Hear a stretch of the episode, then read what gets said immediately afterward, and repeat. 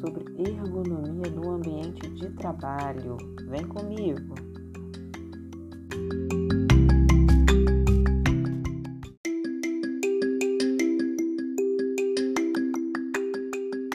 A ergonomia no trabalho, ela está na busca de benefícios para a saúde e bem-estar dos trabalhadores.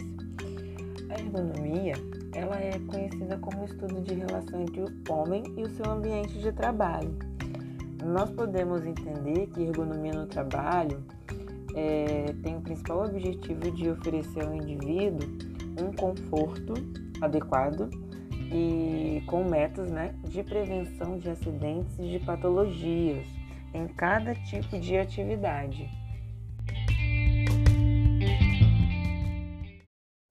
Lesões por esforços repetitivos, a má postura ao longo do tempo vai causar diversos prejuízos que vai comprometer a saúde do trabalhador. Muitas das vezes acaba impossibilitando o indivíduo de executar aquela função, porque aconteceu uma deficiência motora por conta da atividade que ele realizava no dia a dia.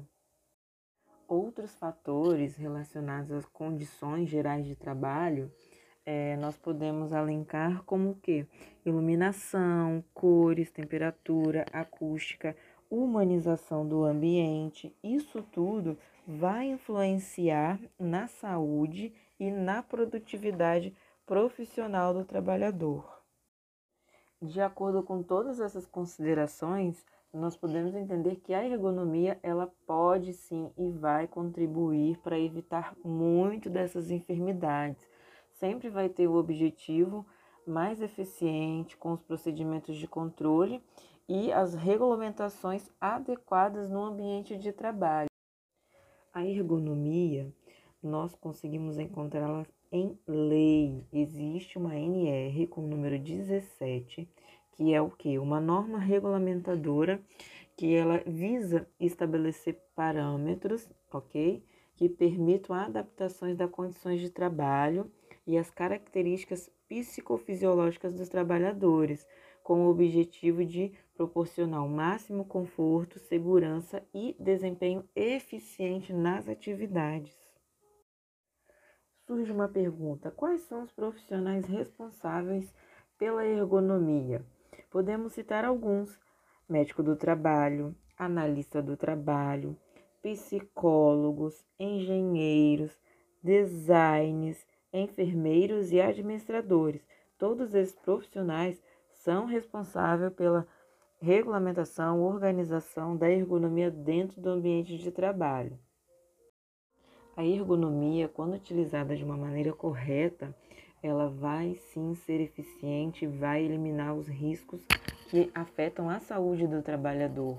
Então, as organizações elas terão um melhor custo-benefício dos métodos ergonômicos, porque ele vai minimizar possíveis indenizações que a empresa tenha que pagar aos trabalhadores, porque uma vez que o indivíduo ele trabalha em um ambiente inadequado, que vai é, ocorrer ou causar alguma doença relacionada àquela atividade que ele exercia, isso vai sim ser passível de multa e de indenizações. Agora temos uma outra pergunta. O que podemos então entender por ergonomia preventiva? A ergonomia preventiva, ela é simplesmente um estudo do nosso ambiente de trabalho, nosso posto, que ela precisa ser elaborada um projeto, ok? Pode ser atualizado ao longo do tempo para manter sempre a qualidade e as necessidades das pessoas ou do indivíduo que trabalham naquele local. Podemos citar um exemplo de ergonomia.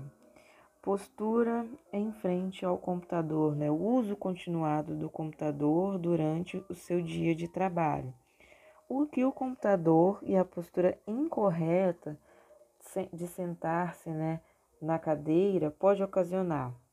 Bom, você pode ter uma torcicolo, ok? Você pode ficar com ombros tensos e arcados, você pode contrair cãibra nos dedos, por conta do uso da tela do computador, você pode ter cefaleia, fadiga visual, os olhos ressecados. Em relação à sua perna, você pode ter veias varicosas, pernas inchadas, ok? Relacionado ao cotovelo, você pode ter uma tendinite, ok? Então, são diversos fatores, isso só no uso do computador. Qual seria a postura correta no uso do computador? Ok, você precisa ter uma postura correta, certo? Os ombros e os quadris têm que estar alinhados. O encosto da cadeira tem que estar adaptado à curvatura da sua coluna, certo? O descanso do braço da cadeira também tem que estar na altura do seu cotovelo, certo? O punho, eles têm que estar em uma direção neutra, sem dobrar. O teclado, ele tem que estar diretamente à sua frente. O mouse, ele tem que ficar próximo ao teclado e no mesmo nível. Os seus joelhos, eles têm que estar discretamente abaixo do quadril, certo? Os pés, eles devem estar apoiados ao solo ou você pode utilizar um descanso de pé e a altura do assento ele tem que ser abaixo da rótula. Então, essas são algumas atitudes e posicionamentos corretos no uso do computador. Outro ponto importante que nós podemos citar é a organização da mesa de trabalho. Ela é muito importante para, para a nossa ergonomia, certo? Nós podemos dividi-la em três partes, três zonas. Pode ser a área principal, que é o que? A distância do cotovelo até a mão ou a zona de mais fácil alcance. Usar esta zona para colocar os objetos que se usam com mais frequência. O que você utiliza sempre, deixa sempre ali na sua vista. Você pode criar a área secundária de trabalho, com uma distância do braço estendido sem esforço. Usando essa, essa zona, você coloca elementos que se usam com alguma frequência ok? E, por fim, a área de apoio e de arquivo fica superior à distância alcançada pelo braço.